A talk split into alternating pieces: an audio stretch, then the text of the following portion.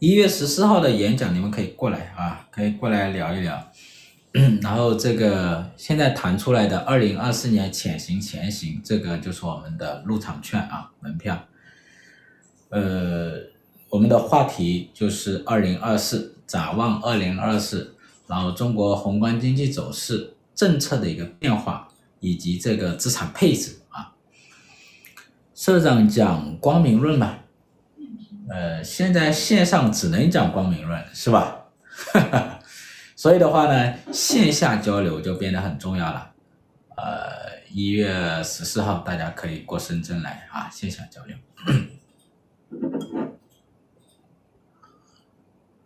这也是我第一次的线下交流活动嘛，是吧？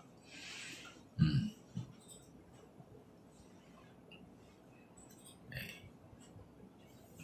有时间的可以过来啊。大家听的声音会不会小？我放近一点啊。大家晚上好，晚上好。最近全国天气都比较冷，是吧？北方好多地方都下雪了。有有有在北方的舍友吗？有下雪的，是吧？北京、天津、西安有下雪吗？嗯。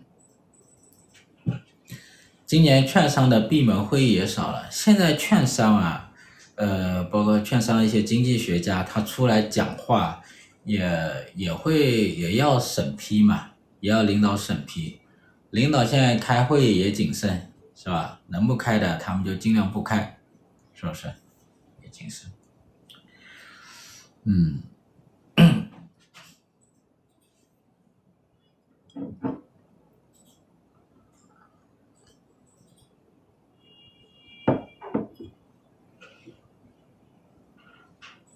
我们这一次活动是在深圳啊，在深圳南山区，啊、你们有空的可以过来啊。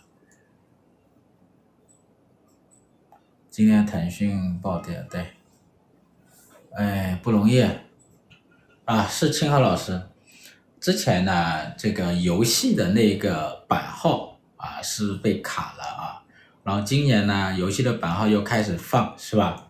然后呢，要说支持民营经济的发展。嗯，要说经济要恢复啊，这个，然后大家就有一种感觉，说可能是这个游戏的强监管呢，逐渐就会放松，是吧？没想到它出来一个这样的一个政策，那那市场就吓一跳嘛，是吧？这说明什么问题呢？这能说明好多问题。第一个呢，之前我我我出了一个。一个新的一个词叫市场退行，大家大家还记得这个词吗？我记得在小笔记里啊，我写了一个词啊，我我问我一个朋友，我说这个问题你怎么给我去帮我定义一下？结果呢，他定义了市场退行啊，然后我这个朋友是这个词的一个发明人啊，呵呵，然后呢，市场退行，市场退行是什么意思呢？就当这个市场或者是经济认为遇到问题的时候，那监管部门作为一个这个这个行政部门，他在管理市场的时候，他会回到那种权力的逻辑啊，就是他们熟悉的逻辑去管理啊，去监管。呃，所以呢，他这个思路呢，并不是有利于促进这个市场的发展啊。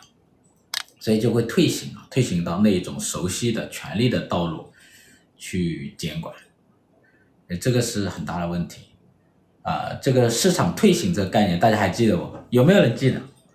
啊，发明了这么好的一个概念，不要忘了哈，记得帮我打个一。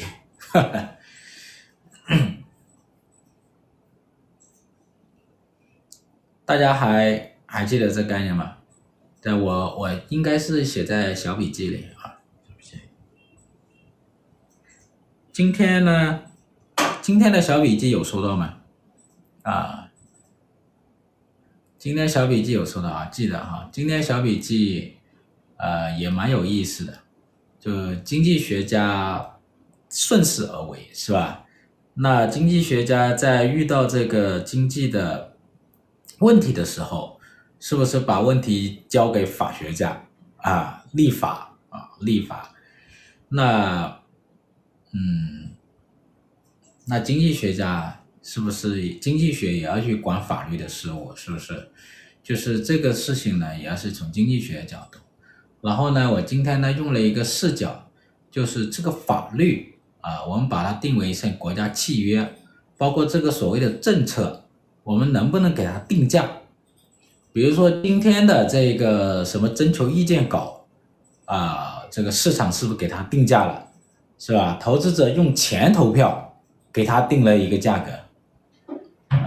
相当于是曲线定价吧，只能说这样说吧，哈，虽然不是真实定价，至少也是曲，不是直接定价，但至少也是曲线定价，啊，所以以后呢，开个玩笑哈，这个这个政策一出台，如果相关的行业价格啊，呃，跌了百分之二啊，说明这个政策不利于市场发展的，应该废除，是吧？应该废除。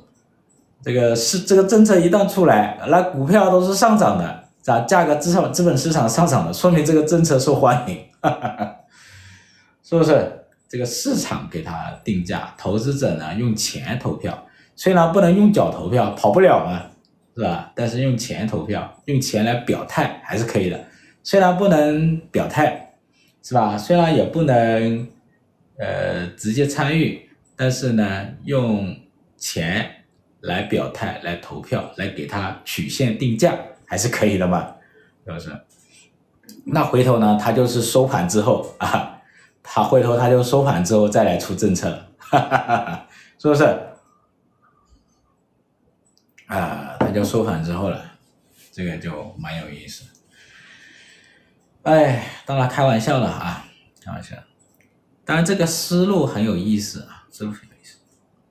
那如果说一个国家它出台了一一一一一个很强烈的监管政策，然后大量外资出逃，然后汇率下跌啊，这不就是一种对这个政策的一种曲线定价吗？是不是？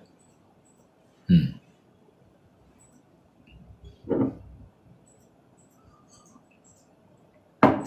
这可以写一篇文章了，是不是？社长换杯子了，哈，是吧？换杯子，拉动消费没办法啊，这个消费低迷，拉动消费。有经济学家说，现在存款利息下降，是不是可以挤出一些存款去消费？是不是？大家觉得靠不靠谱啊？那我们的存款利率下降了嘛？今天存款利率下降了啊，下降幅度还挺大，说挤出这个存款。去消费，是吧？那首先要考虑了，我们这些年啊，特别是这两年，我们的这个存款啊，大家为什么去存钱？啊，没有安全感嘛，是吧？防御性储蓄嘛，啊，担心，是吧？担心未来的收入，对未来收入的预期是下降的，啊，然后呢，节省开支啊，储蓄，防御啊，不确定性。储蓄啊，然后呢，你现在呢，连储蓄的这个利息都给给人家削减了，那人家还取出本金来去消费吗？是不是？啊，所以要看到具体的一个情况再分析啊，具体情况再分析。嗯，那我简单说一下，是个十二月份哈，十月份我之前讲过，就是可能会央行啊在年底可能会降息。结果十二月份呢，这个贷款利息是没有下降的，中期借贷便利也没有下降的，然后 LPR 呢也没有下降的，啊，反而是存款利息下降了。那存款利息这一次小调整的幅度是比较大的，平均调整呢，平均下调大概是十五个基点，啊，大概是二零一六年以来最大的一次降幅啊，存款利息。那为什么存款利息下降，贷款利息呢不下降？为什么呢？大家想一下，为什么？存款利息下降其实是很好预期的，因为之前我们就说了，只要是这个央行持续的降息，存款利息一定会下降。啊，央行持续的降息，那意味着银行的净利差在缩小，是吧？然后呢，银行的负债端的压力很大。会降低这个存款的一个利息，降低银行的一个这个这个利息的一个支出。那我们看一下哈，其实这几年以来啊，银行的这一个净利差一直在缩小的，现在的净利差是一点七三，这个银这个行业的一点七三，国有银行是一点六六，是吧？那监管部门呢？监管部门呢要求银行的净利差保持在一点八左右，也就是说现在一点七三是低于监管部门的一个要求的。所以银行呢，它在保它的什么净利差，也就是保它的利润啊，保利润。那这个自然它又在降我们的这个存款利息了啊。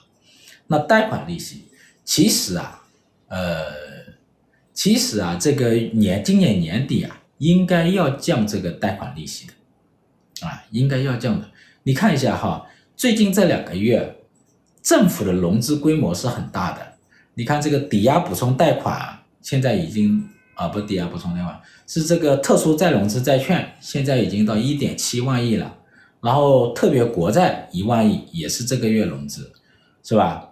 你要给市场更多的流动性，你需要降准啊，降息。但是呢，这个月没有降准，也没有降息，而是使用什么？使用中期借贷便利的一种超额续作，就增量续作来什么？来实现流动性的一个输送投放，这个续作呢，在十二月份已经达到了八千亿啊，净投放达到八千亿，创下了这个月啊，他们创下了单月的一个历史的一个最高纪录啊。那这样子呢，它也不降息，也不降准，原因是什么呢？原因啊，就是如果十二月它降了 LPR。啊，降了中期借贷便利，然后同时降了 LPR，那么再过十天，就是明年的一月一号，它的这个存量房贷利率就要下降。所以的话呢，它为了避免存量房贷利率在一月一号进一步下降，它这个月它不降，啊，所以它要推迟到一月份或者一季度吧，一季度肯定得降啊，它要推迟到一月份一一季度降。因为推迟到一月份，假如一月十五号中期借贷便利下降，一月二十号 LPR 下降，那么存量房贷利率就可以推迟到明年的一月一号再降，这样子银行就锁定的明年啊，推迟到后年啊，后年的一月一号再下降，那银行它就锁定了明年一整年的存量房贷的一个利息啊，大家懂这意思了吧？如果它这个月降 LPR。那再过十天，他就要降存量房贷利率了。他不想这样子，是吧？所以的话呢，他要推迟到明年的一月份或者一季度降，这样把存量房贷利利息下降的时间推迟到后年啊，二零二五年，然后明年那一年的存量房贷利率就给把它给锁定了啊，存量房贷利息就把它给锁定了。所以呢，他们是打算盘的，想好了的。想好了的 呃，有意思吧？啊，有意思，其实是没意思啊，真没意思。算得很精啊，算得很精。其实你再看哈，去年的年底也是这个情况。去年年底啊，市场也一直说要降息降息，然后去年年底的这个中期借贷便利的一个操作的净投放呢也很高。但是最后没有降，是吧？也是推迟到第二年。那今年呢？这个情况就更突出了，因为今年年底的政府的融资规模很大，应该要降准或降息，但也没有，也就是要推迟到明年啊。这个目的就是，目的就是什么呢？目的就是计算这一部分的利差啊，计算这一部分的利息。那存量房贷利率就肯定是这样，存量房贷利率呢，这个它它的它带来它的这个利率是比较高的啊，然后呢，它的利息收入是比较多的，存量房贷呢是银行啊最稳健的，带来的利润呢最稳定的呃一一个资产一个大肥肉啊，不太愿意去丢失。今年我不是一直在呼吁降低存量房贷利率嘛？是吧？呼吁了大半年，后来在三季度吧，是三季度吧，终于就下降了。那今年呢，这个存量房贷利率下降呢，大概让银行啊一年损失的利润，呃，利息收入大概是两千多亿啊，中金测算的是两千多亿。它这一次呢下调的存款利息啊，下调的幅度比较大，大概也能为银行节省两千多亿的利息支出，所以相当于打平了。大家懂这意思吗？就今年下降的存量房贷利率，让银行损失了两千多亿的利息收入，然后这一次呢，他就把存款的利息给大幅度下降了，然后呢，可以节省两千多亿，这样子就打平了。或者说，假如明年一季度降息降十个基点，这样子呢，大概会让银行损失两千多亿的利息。那现在它提前把它降下来，相当于是什么？相当于是对冲明年一季度的降息啊，对冲啊，这样子的话呢，也可以确保自己的利息损失不会很大啊，差不多也是打平啊。大家懂这意思吧？听懂了吧？这个比较拗口啊，不知道我有没有讲清楚啊？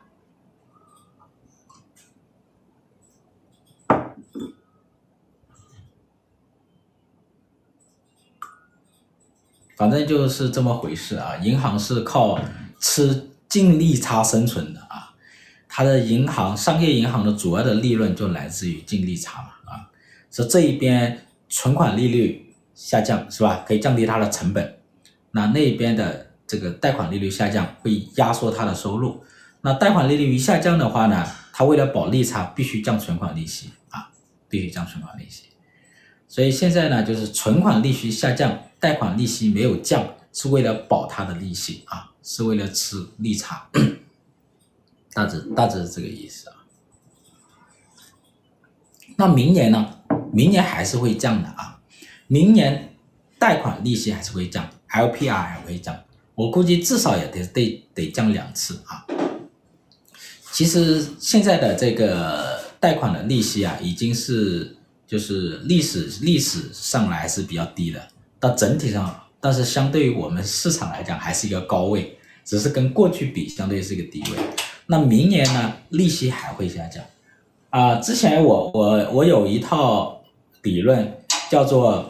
债务通缩降降息和量化宽松理论，啊，这两天正好是在我们的学习社里是做活动的，就是限免啊两天啊，限免两天，这大家可以看一下，在我们学习社里啊，限免两天的活动有一个课程叫做是吧？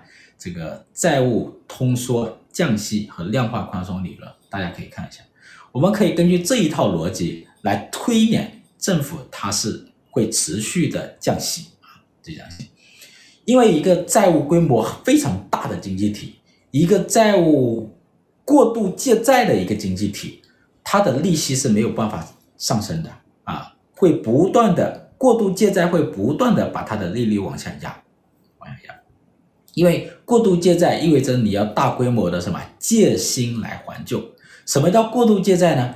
就是你靠你自己挣的利润。靠你自己的收入已经没有办法还钱了，你必须拆东墙补西墙，是吧？借新债还旧债，而且是大规模借新还旧，说明你已经是过度借债了，是吧？那过度借债呢，你就必须去不断的融资，借新债去还旧债，那你的融资成本如果很高的话，有可能就会出现什么债务暴雷啊。你的偿付的成本如果很高的话，有可能出现债务暴雷，所以呢，他会不断的去要压低这个利息，那这是一个啊，这是从从银行的角度、央行的角度啊，它避免债务暴雷的角度。第二个的话呢，如果一个经济体过度借债、大规模的借新还旧，而不是借钱投资，那说明它的投资需求是很弱的啊，不管是就是你借你的融资的需求很弱。你融资需求很弱的话呢，就会出现什么问题呢？就会出现你的这个利率啊，自然利率啊是下降的。你的自然利率会下降，你的自然利率下降的话，那你的银行、央行也必须跟着降息，是吧？第三个是，如果你的投资需求很弱，消费需求也很弱，那你的经济是会下降的，你的价格也会下降。你的价格下降呢，就会导致你的实际的利率是上升的。大家懂这意思吧？就我们的市场的一个利率减去我们的 CPI，那你的实际利率上升。你看我们今年的实际利率上升，你的实际利率上升，说明你的债务负担是会很重的，会增加的。比如说银行就是这样哈，银行为什么降存款利息？大家想一下，存款对银行来讲就是债务，大家懂这意思吧？存款对银行来讲就是债务。如果大家都拼命往银行里存钱，那银行的债务压力就会很大，那银行就必须把你的什么存款利息给打下去。大家懂这意思吧？所以实际利率在上升，银行的存款的。它的债务的压力也很大，它的付息的压力、支付利息的压力也很大，它必须降利息啊。所以呢，这三套逻辑告诉你们，这个央行它在后面会持续的降息。这个今年我反复说过哈，今年的六月份降息是打开新一轮长周期降息的一个什么大门啊，明年还会继续降。那如果再加上我们的结构性货币工具的话，我们现在的利率其实下降很多了，因为我们结构性的货币工具，比如说这个，比如说保交楼的啊、这个基建投资的，然后呢，这个设备更新改造的，三农的啊、这些这些结构性货币工具加起来的话，它的利率都是很低的，它的利率是很低的。如果把这个利率呢也算上去的话，我们现在的利率其实要比我们市场公布的要低得多。你比如说保交楼的利息，央行给银行贷款的保交楼的利息是百分之零，是 百分之零。所以其实市场的整体的市场利率啊，要要比公布出来的 LPR 的要低得多啊，嗯，要低得多。没存款，银行怎么放贷啊？所以没存款，银行要放贷。但是如果存款太多，银行呢又没有办法放贷，比如市场的贷款需求很弱，那银行也会面临什么问题呢？面临负债过度的问题。所以银行啊，它是在经营什么？它是在经营风险的啊。银行的主营业务是在经营风险的，它不是说贷款越多越好，也不是存款越多越好啊。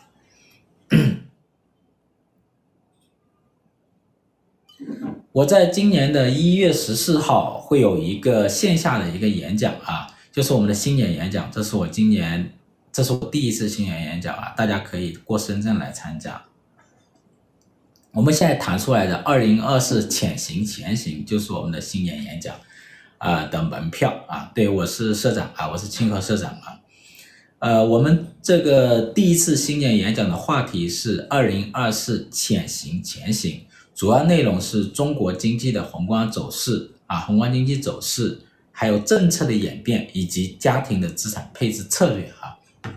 我有四个小时左右的时间跟大家分享啊，我相信还是很过瘾啊，很过瘾的。大家可以到现场来看，在深圳啊，中国深圳南山区，然后这个二零二四年一月十四号星期日下午一点到六点。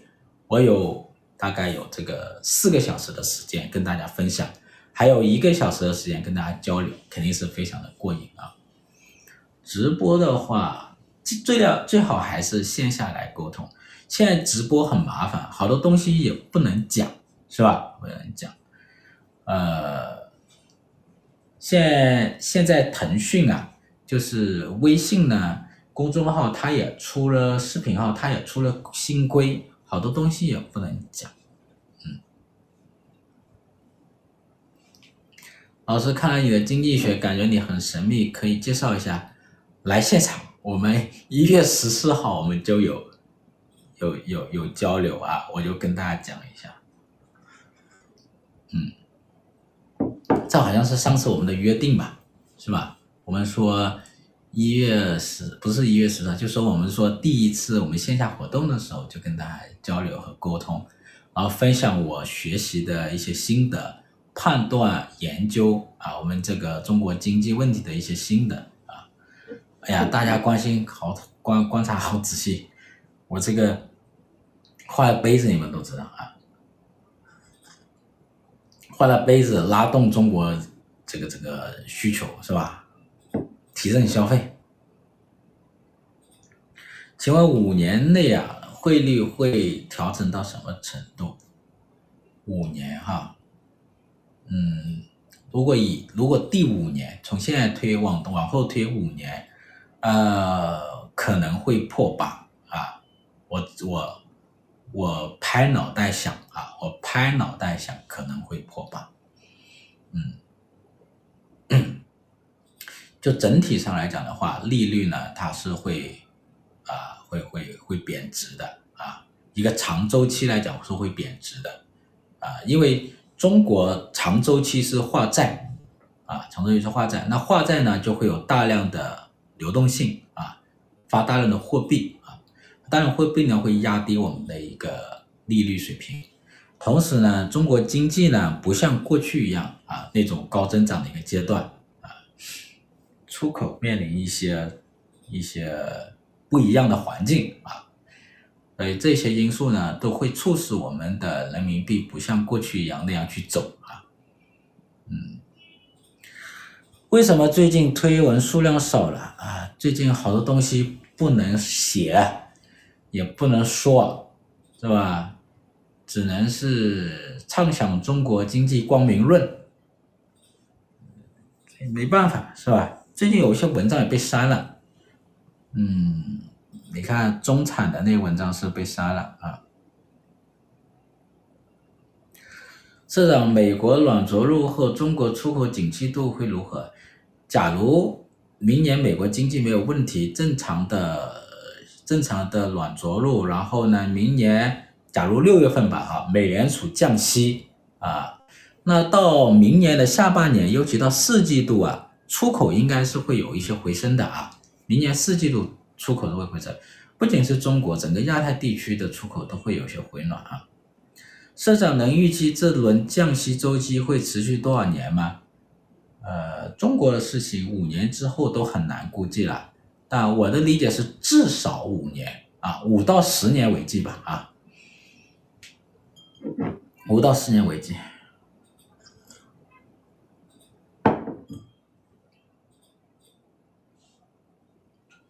有经济学家经济学说破六，啊，破六，破六就那他就不仅说呗，用行动来表明了，啊，在经济学上如果他有很多美元资产，比如他有美股，那他就把美股美元资产卖了，然后买入人民币啊，等着升值，是吧？所以这个。用钱投票是最真实的。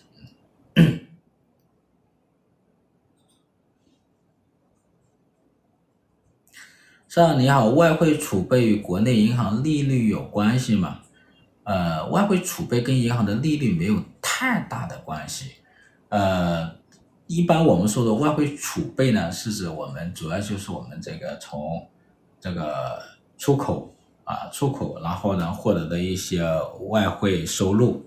然后呢，我们银行会有结汇，然后获得的收入，那跟那银行的利率跟什么跟外汇到底有没有关系呢？它这方面有关系，就是我们资本市场啊，就资本项目会有关系啊，资本项目会有关系。比如说你的这个，如果利率收入高的时候，资本呢可能更愿意进来啊，更愿意进来。那更愿意进来的话呢，我们在这个这个市场上的外汇的融资。啊，就会更强一些，是这么这么来理解的啊，跟这个经常项目的关系不会很大，但是跟资本项目会有一些关系。美联储降息对国内资本市场有影响吗？呃，就如果是美联储降息的话，对香港会好一些啊，香港的这种流动性压力会少，因为香港是联系汇率嘛。它会跟着美联储降息啊，然后这个这个这个利息会少一些，啊，这个这个流动性会好一些。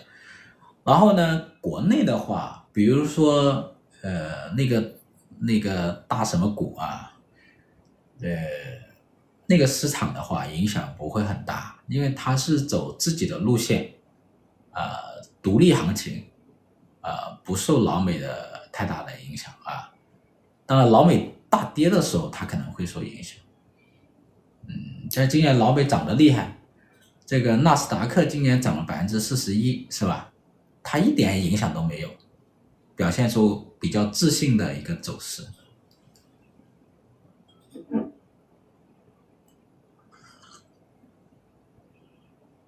社长决定年轻人的机会在哪里？啊，年轻人啊，这问题把我难倒了。可能我，是吧？我这个这个，你看这一代年轻人呢，嗯，这一代的年轻人机会可能没有之前多啊，没有七，肯定是没有七零后多啊，比八零后要少一点。啊，但是现在的年轻人应该是零零后了吧，是不是？那九零后还算年轻人了，是吧？当然，怎么都比八零后好吧，是不是？八零后是吧，上也靠不着，下也负担重，那零零后至少可以靠上一代吧，哈哈，是不是？呃，就是说上一代赚了两代人的钱，够了啊，好好理好财，配置好资产。管理好财富，锻炼好身体就行了，别折腾。啊，我八零后，八零后，我们是属于最惨的八零后，不是，就我们是属于最惨的一代啊。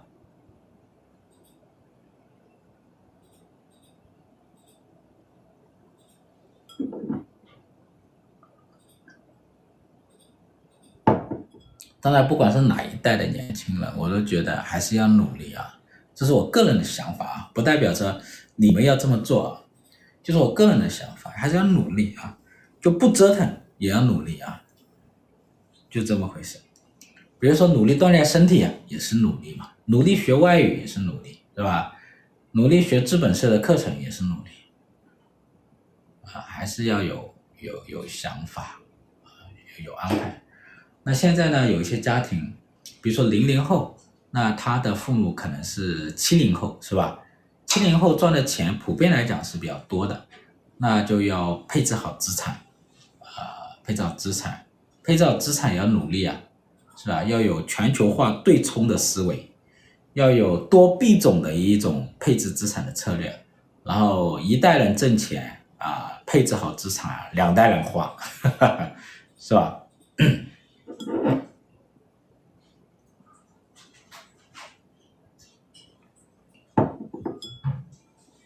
我把资本社课程看了几乎两遍了，那厉害厉害，确实厉害。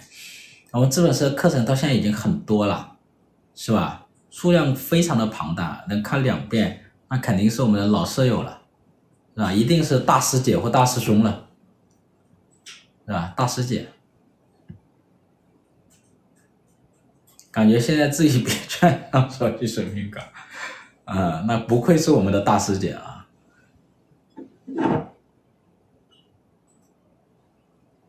国内怎么配置海外资产？这个呢，还是要去开一个海外账户啊。我跟大家说一下，对海外市场有兴趣的，你们加一下我们的，加一下我的企业微信，好不好？啊，我再说一遍，对海外市场有兴趣的人，有兴趣的舍友，加一下我们的这个企业微信啊，可以在上面交流。因为直播的时候，现在不能讲这些东西了。啊，我们只能是在私底下，是微信里交流，啊，或者来现场，一月十四号来深圳，我们一起交流，好不好？可以先加微信，OK。社长的小笔记也叹为观止啊。今天的小笔记怎么样？今天小笔记有看吗？微信号，微信号，因为我们现在这里好像弹不出这个微信号，我试一下哈，能不能弹出这个企业微信？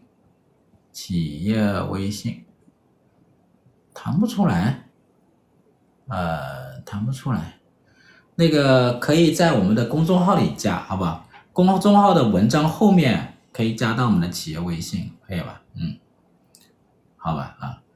今天的小笔记有看啊，符合情况。今天小笔记有有有启发的，帮我打个一，好不好？今天小笔记有没有启发？有启发，帮我打个一吧。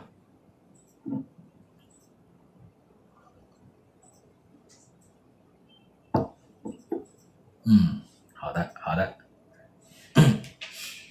要加我们的企业微信啊，然后每一天就能收到我们的小笔记啊，在我们的呃文章里面，我们公众号里的文章里面，每一篇文章的后面都有我们的企业微信，有二维码，你们可以加，好不好？啊，天天有启发那就好。然后工作日呢，我都给大家写企业微信的发企业微信里的这个小笔记，好吧？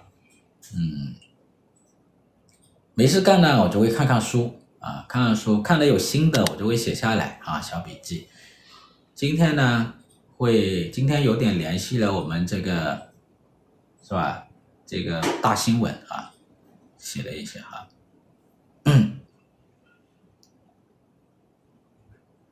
小笔记看多了，可以做券商，做宏观首席啊。好的，呃。宏观首席练成绩是吧？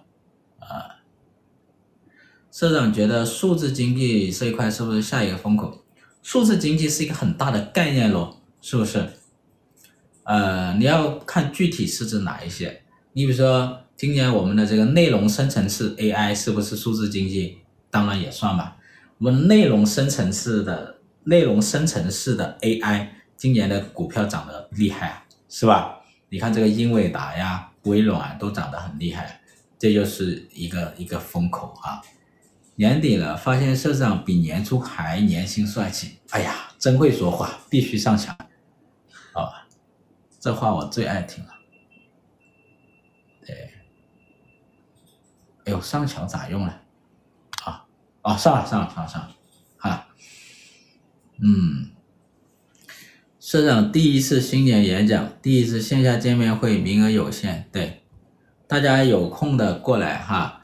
这个这个这个，我的新年演讲在一月十四号在深圳啊，在深圳啊，大家可以过来哈。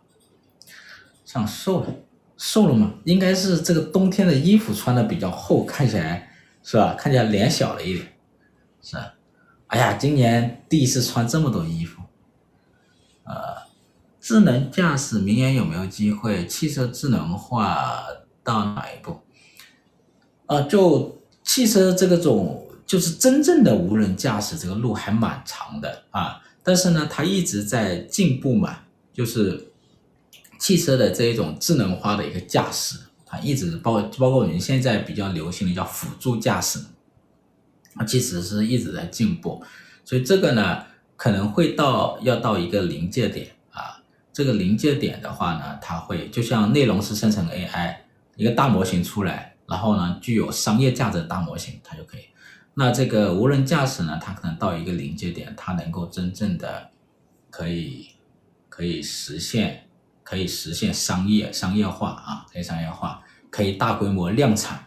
啊，真正的是有电脑啊，有有这个，就大数据的分析和，大这个模型来驾驶这个汽车，呃，当然我是期待有这一天了，是吧？如果说明年的话，应该还不行啊，明年还不行。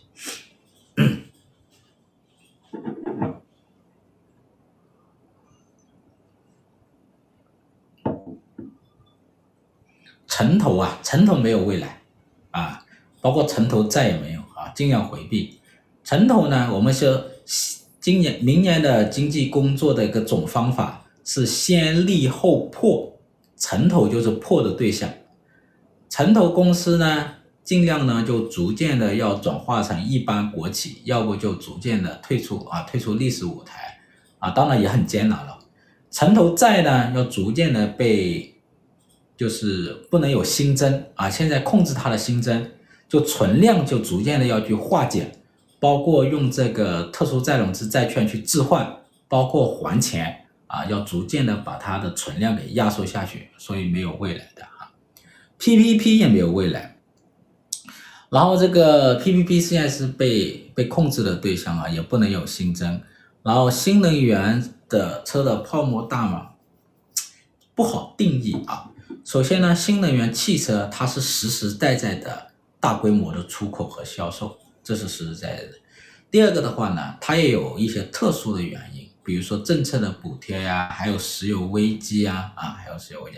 第三个，我的观点是，呃，能源多元化的探索啊，肯定是方向。就技术它是不断的去在不同的路线上去竞争的，石油的、天然气啊，啊，这个这个锂电池啊，还有这个氢燃料啊，电池啊。它肯定是多元化的啊，尤其是现在很多国家越来越主张绿色节能和低碳嘛。但明年明年来看的话，新能源的销售以及它的出口都会下降啊，明年都会下降。就这一轮的新能源的爆发期，现在逐渐趋于尾声了啊。这一这这两年新能源确实是非常黄金了。你要做做做储能的啊，做储能的就挣了很多钱。那今年呢，就整体的一个高位快速回落，包括这个这个锂的价格是吧？上游的材料的价格都是大幅度下降的。那出口的话呢，延续到年底，然后呢，逐渐也也是进入到一个相对的一个低位啊。明年呢，这个行情呢，就呃没有这个行情了。社长觉得国内利率降多少，房价房地产会有起色？呃，现在的基础上，嗯，再降个一半啊，利率哈，再降个一半，我估计也难有起色啊，难有起色。现在呢是这样，房地产要有起色呢，我是说，假如哈，假如要去救房地产，假如要让房地产有起色。首先呀，不是降降利率，让市场去买房子，就首首要的，当然这很重要。我说首要的问题是是解决开发商的债务问题。如果开发商呢还是这样大持续的暴雷啊违约，这个市场呢这个这个风险持续的放大，那债务出清非常的困难，那么新房呢就大家就不太敢买。啊新房不让，那那这个价格呢，它会持续的下跌，整个市场很难好转。如果是大型房地产企业都暴雷了，包括这几家大的都暴雷了，那这个市场呢是没有起色的啊，这个市场呢会一直持续的低迷啊，会非常长的时间啊，非常长的时间。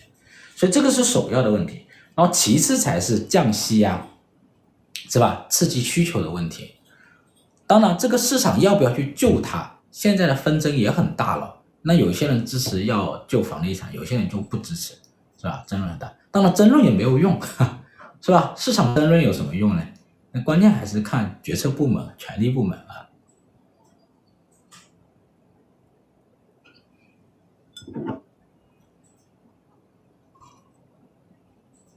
明年哪些有增量的行业，哪些商品会供不应求？供不应求的商品比较少了。是吧？啥东西现在供不应求，这个现在主要是什么呢？就整体市场的价格是下跌的，说明是什么？供大于求的，啊，这是一个。第二个呢是什么呢？那现在呢，政府呢就还是会在某些行业会大有大规模的投资，尽管有些行业呢在未来就是它的一个前景呢还有不确定性。但是呢，这些行业它还是会大规模投资的，包括像芯片啊、人工智能这些行业，还有生物医药这些行业，政府都还会持续的投资下去。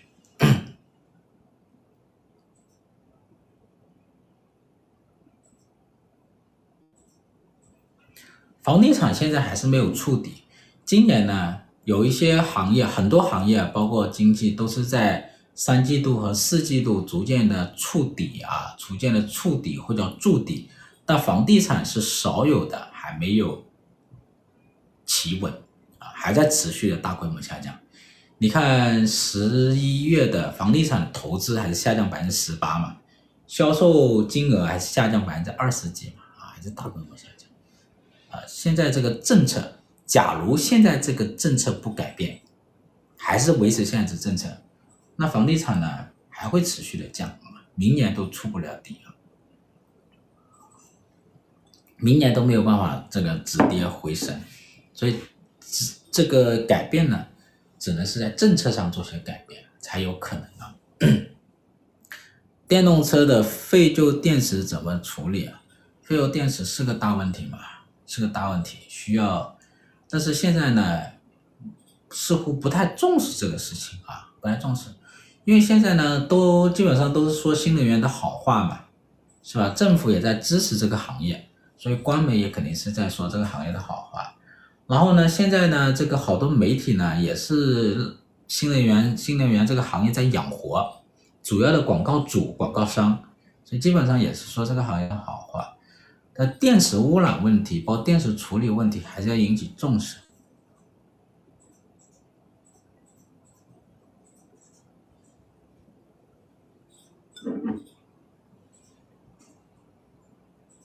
碳普惠平台这个事，你是说的是碳交易嘛？是不是碳交易？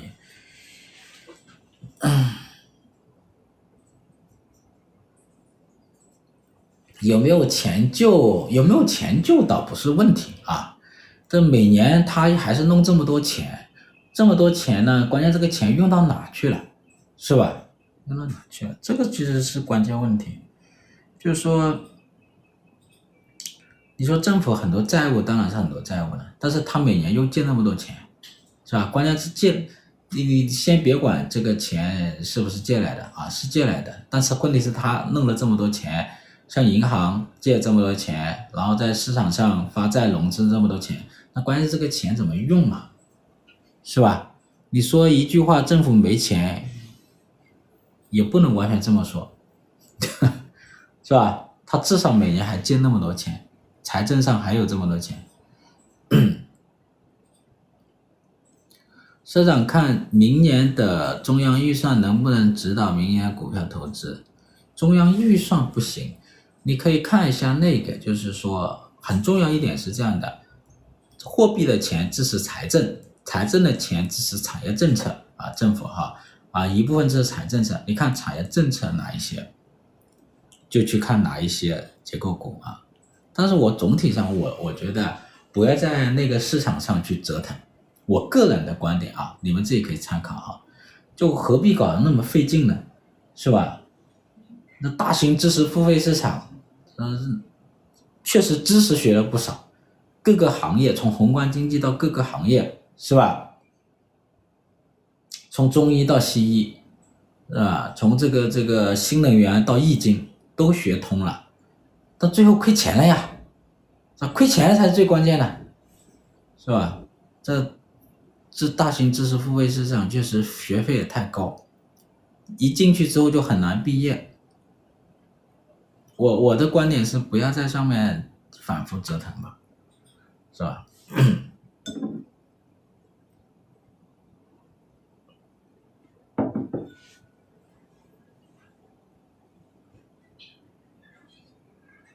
以前借钱通胀抵货以后怎么办？就说通胀的时候呢，那你借钱，你是你是债务人，你是比较什么？你是比较合适的，是吧？因为通胀可以把你的这个债务呢可以降低，是吧？但是呢，如果是假如是进入通缩，你又是债务人，你欠了很多钱，你还债的压力就会变得很大。所以这个时候呢，尽量的去少借钱，这第一个，尽量少借钱。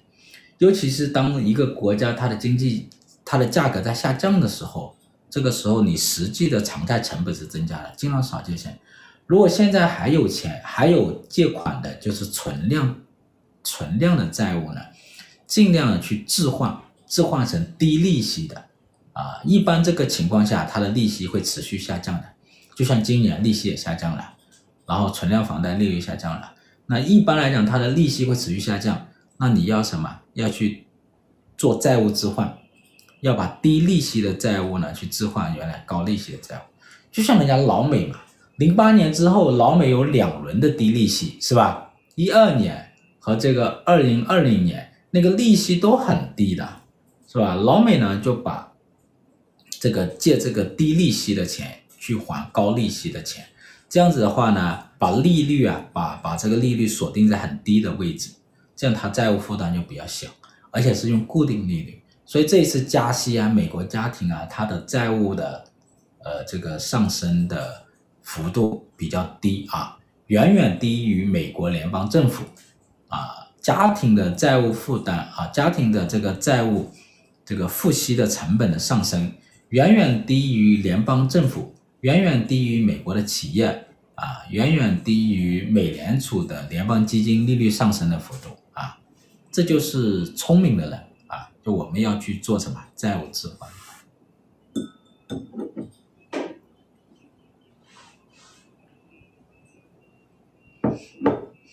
资产配置，对，我们专门有一本有一门叫资产配置的课，你们可以去看一下，好吧？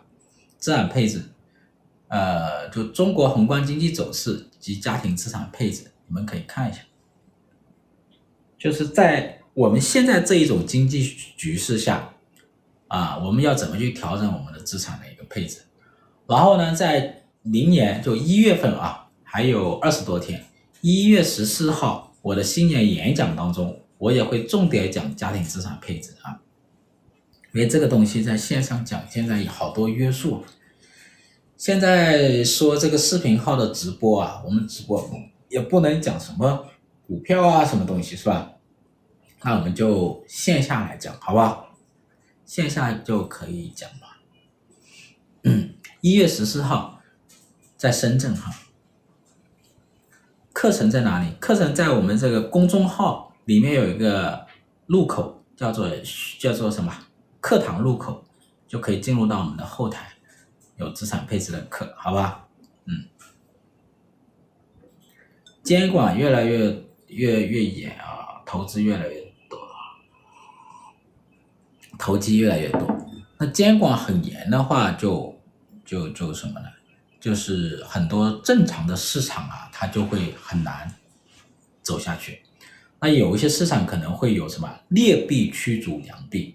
那如果大家去追逐劣币呢？可能是一种投机行为，可不可以这么理解啊？假如是这么理解的话，啊，那正常渠道没有办法挣钱，他可能去想点风险更高的啊，风险更高的，当然收益可能也会更高啊，就会去往这方面走啊。所以监管这个需要注意啊，要避免市场退行，要注意自己的权利边界嘛，是吧？呃，要要谨慎，要对市场有敬畏。这个政策如果是随意出台，市场的价格下跌，啊，好不容易回一点点信心，是吧？嗯。怎样线上参加年会活动？我在长沙，线上能来线下的就来线下，好不好？线上的话也怕会受到。受到那个什么啊、受到监，受到什么样的？就是说受到管理吧，只能这么说吧啊。社长，日本真的要崛起吗？呃，日本这个国家，我们不要去简单用崛起或者是说衰落去形容它啊。过去三十年呢，有一段时间它是处于大衰退时期啊，就它的资产负债表。从一九九五年到二零零五年这十一年的时间里是衰退的，那经济呢也是低迷的，啊，处于一个通缩的一个阶段。但这个国家一直是处于稳健的啊，然后呢，资产负债表是在优化和调整，有几个东西保持的比较好，一个是居民的一个资产负债表还是比较稳健，企业也是如此，啊，债务出清呢，经过漫长的时间，到现在也已经出清了，啊。然后，政府的债务还规模很大啊，然后呢，有一批企业具有相当的竞争力啊，就是全球化经营的一些企业啊，日本的企业，这也是这批企业呢，也是推动今年日本的股票上升的一个很重要的一股动力啊。那日本呢，它是在逐步的走出了它这个三十年比较低迷的一个经济状况了啊，但是日本的经济体有没有风险呢？它还是有风险的，就是政府的债务规模太大，然后呢，它过去一直用量化宽松的方式再去维持它的债务，现在呢，日本央行啊要走货币的一个正常化道路，货币正常化道路呢就会出现什么问题呢？就是它的债务，就是债券会下跌，它的债券价格就会下跌，债券价格下跌呢，就会导致它什么呢？它的金融机构，包括它的养老金啊，养老基金会亏损，资产缩水，这会触发一些什么一些风险啊，或者说提高一些风险指数，这就是它现在的一个问题。其他的问题都不大啊。如果你要盯日本的经济，就盯这一点就够了。就是再说一遍啊，就日本央行的现在的货币正常化会使日本的国债的价格下跌，然后导致金融机构，特别是养老金它亏损啊，或者资产缩水啊，这个是主要的风险点。那其他方面的话呢，日本的整体的经济状况应该还是不错的啊。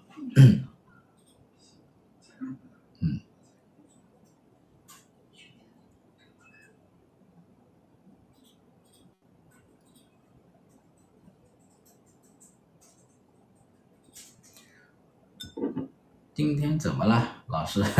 今天不是一掷千金吗？嗯，来晚了没听到啊？没听到没关系，没听到可以一月十四号来。社长以后能不能早点预告，这样可以提前安排时间啊？今天呢，我直播是比较突然的。今天想一下，哎呀，今天周五了，我记错时间了，我以为今天是周四呢。今天周五了，明天就得放假了，然后想赶紧我们搞一搞直播，所以比较突然一点啊。下次我尽量提早一点。然后社长，咱能避免拉美化吗？呃，定义拉美化很重要啊，就日本化、拉美化啊，定义拉美化很重要。那我之前写过一篇文章嘛，是吧？什么？就是说，真正我们要警惕的不是日本化，而是拉美化。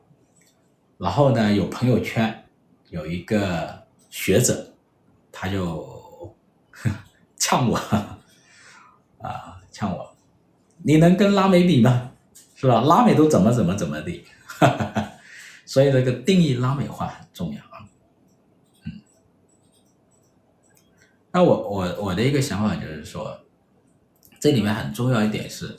要把一些大的问题给解决，就拉美呢，就是很多大的问题没有解决啊，大的问题没有解决，就比如说整个这个国家的一个构建啊，然后制度的安排，嗯，包括非常关键的这个国家的根本大法，这些都是很关键的，是吧？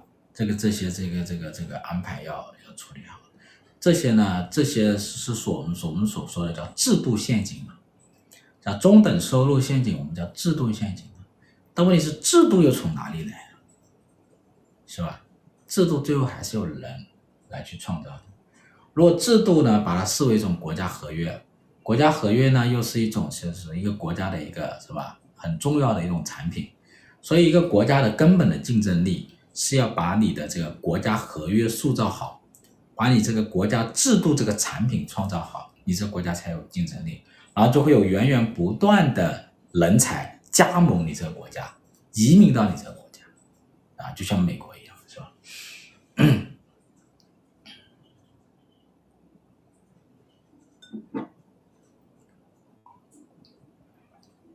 一般来讲的话，长期国债跟短期国债，或者说三十年期跟十年期，它一个倒挂呢，就说明什么呢？就说明经济衰退的一个指向，就长期跟短期，说明现在很多人不愿意把钱借给短期的啊，不愿意借给短期的，是这么一个含义。那呢，还有一些情况有可能是，比如说长期国债发行量规模过大啊，也有可能啊。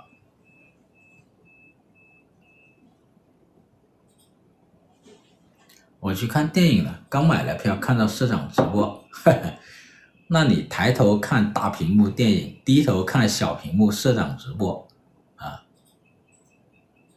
今天给社长送了冬至讲座礼物啊，谢谢谢谢。今天是冬至啊，回家吃饺子，好的，啊，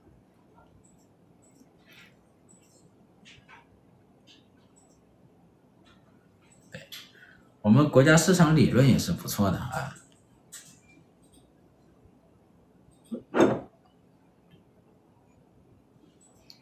企业家的资产向境外转移怎么看？就是用钱投票是最真实的。就别看有一些人用怎么说啊，你要看他怎么做，这个钱流向哪里是最真实的啊，最真实的。呃，那尽管有一些大 V 在网络上说这个说那个，但实际上他的钱是吧？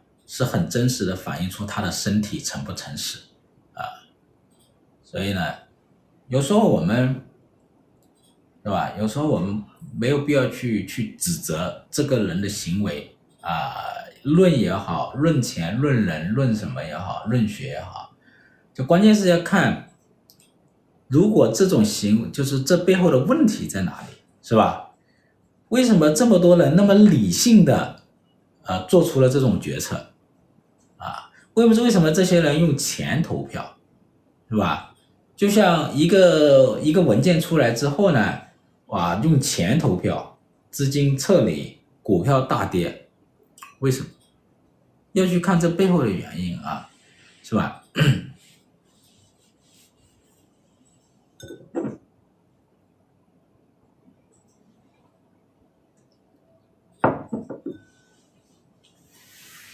胡锡进。胡锡进炒股，说他亏了五六万，是不是？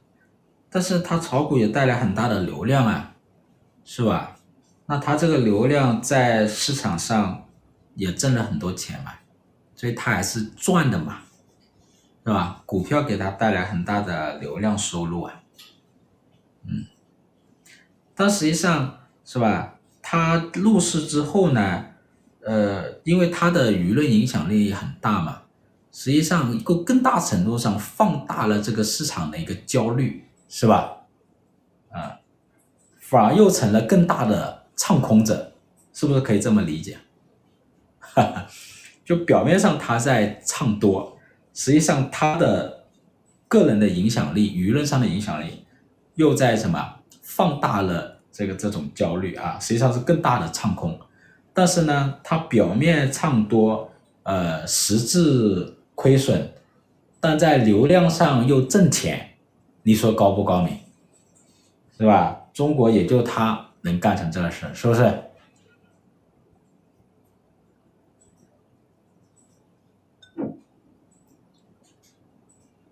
嗯，这个说的很好，胡适对冲，对，这个发明权归你啊，发明权归你，所有权归胡锡进，哈哈哈，是不是？